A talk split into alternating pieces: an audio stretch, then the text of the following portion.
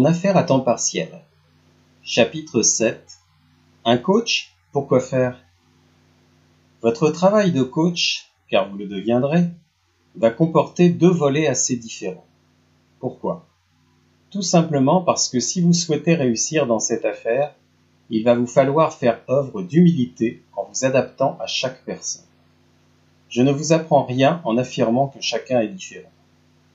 La réussite partagée nécessitera impérativement de respecter chaque individualité. Une personne sera plutôt timide et réservée, une autre extravertie et loquace, une troisième ambitieuse et pressée, une quatrième secrète et désabusée, etc. Le maître mot sera écouter. Il faut être conscient que l'on s'engage moralement à aider les nouveaux. Et on ne peut aider correctement 50 personnes en même temps.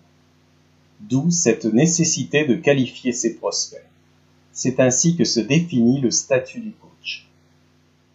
Lors de votre entrevue, deux cas vont se présenter. Le premier est le plus simple. Vous constatez que votre interlocuteur montre un intérêt indéniable. C'est aussi le plus facile, autant pour le candidat que pour son coach.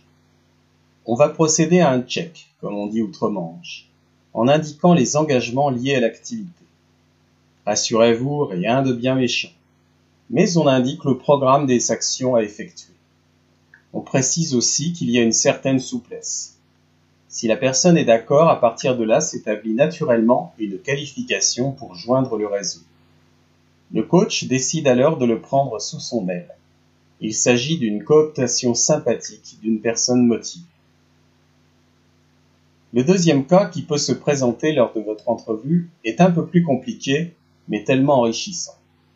Découvrir si votre interlocuteur n'aurait pas enfoui profondément un de ses rêves, par la vie, son environnement, son entourage, sa profession, etc. En un mot, comprendre pourquoi il est venu vous rencontrer. Comment pourrait-il améliorer son style de vie? À partir de là, éveiller sa curiosité permettra d'y parvenir. Cela n'aura peut-être pas lieu instantanément. Cela prendra peut-être du temps, mais gagez sur sa curiosité, car celle-ci peut masquer un désir plus ou moins conscient de changement. Par expérience, nous avons parfois rencontré des personnes qui revenaient vers nous quelques mois plus tard. C'est un paramètre à ne pas négliger, le bon moment. Il ne coïncide pas toujours avec votre première rencontre. Aussi, ne jetez pas la pierre à ceux qui ne réagissent pas immédiatement.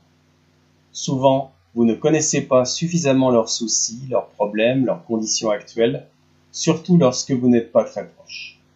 Soyez patient, maintenez un contact agréable, et vous constaterez que ce bon moment arrivera un jour ou l'autre quand ils seront prêts.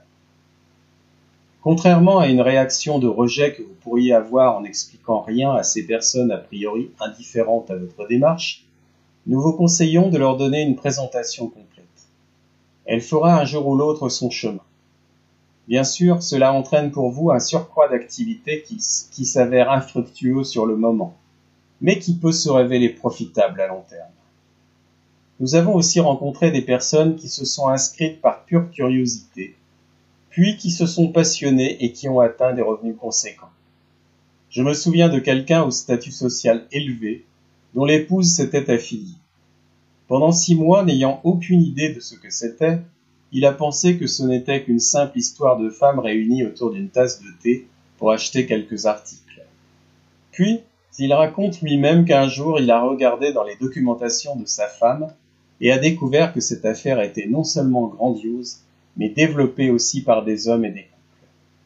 Il eut un déclic, et quelques mois plus tard, il lui arrivait de parler de son affaire Inutile de vous préciser que sa femme lui rappelait gentiment que c'était grâce à elle que leur affaire existait. Conclusion, il n'y a pas de règle. N'écartez pas d'office les personnes qui ne semblent pas être intéressées.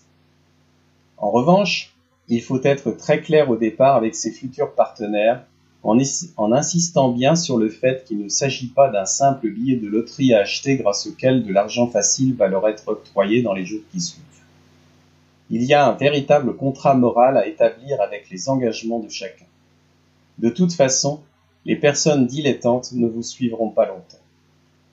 Cette affaire est simple, mais on doit s'impliquer.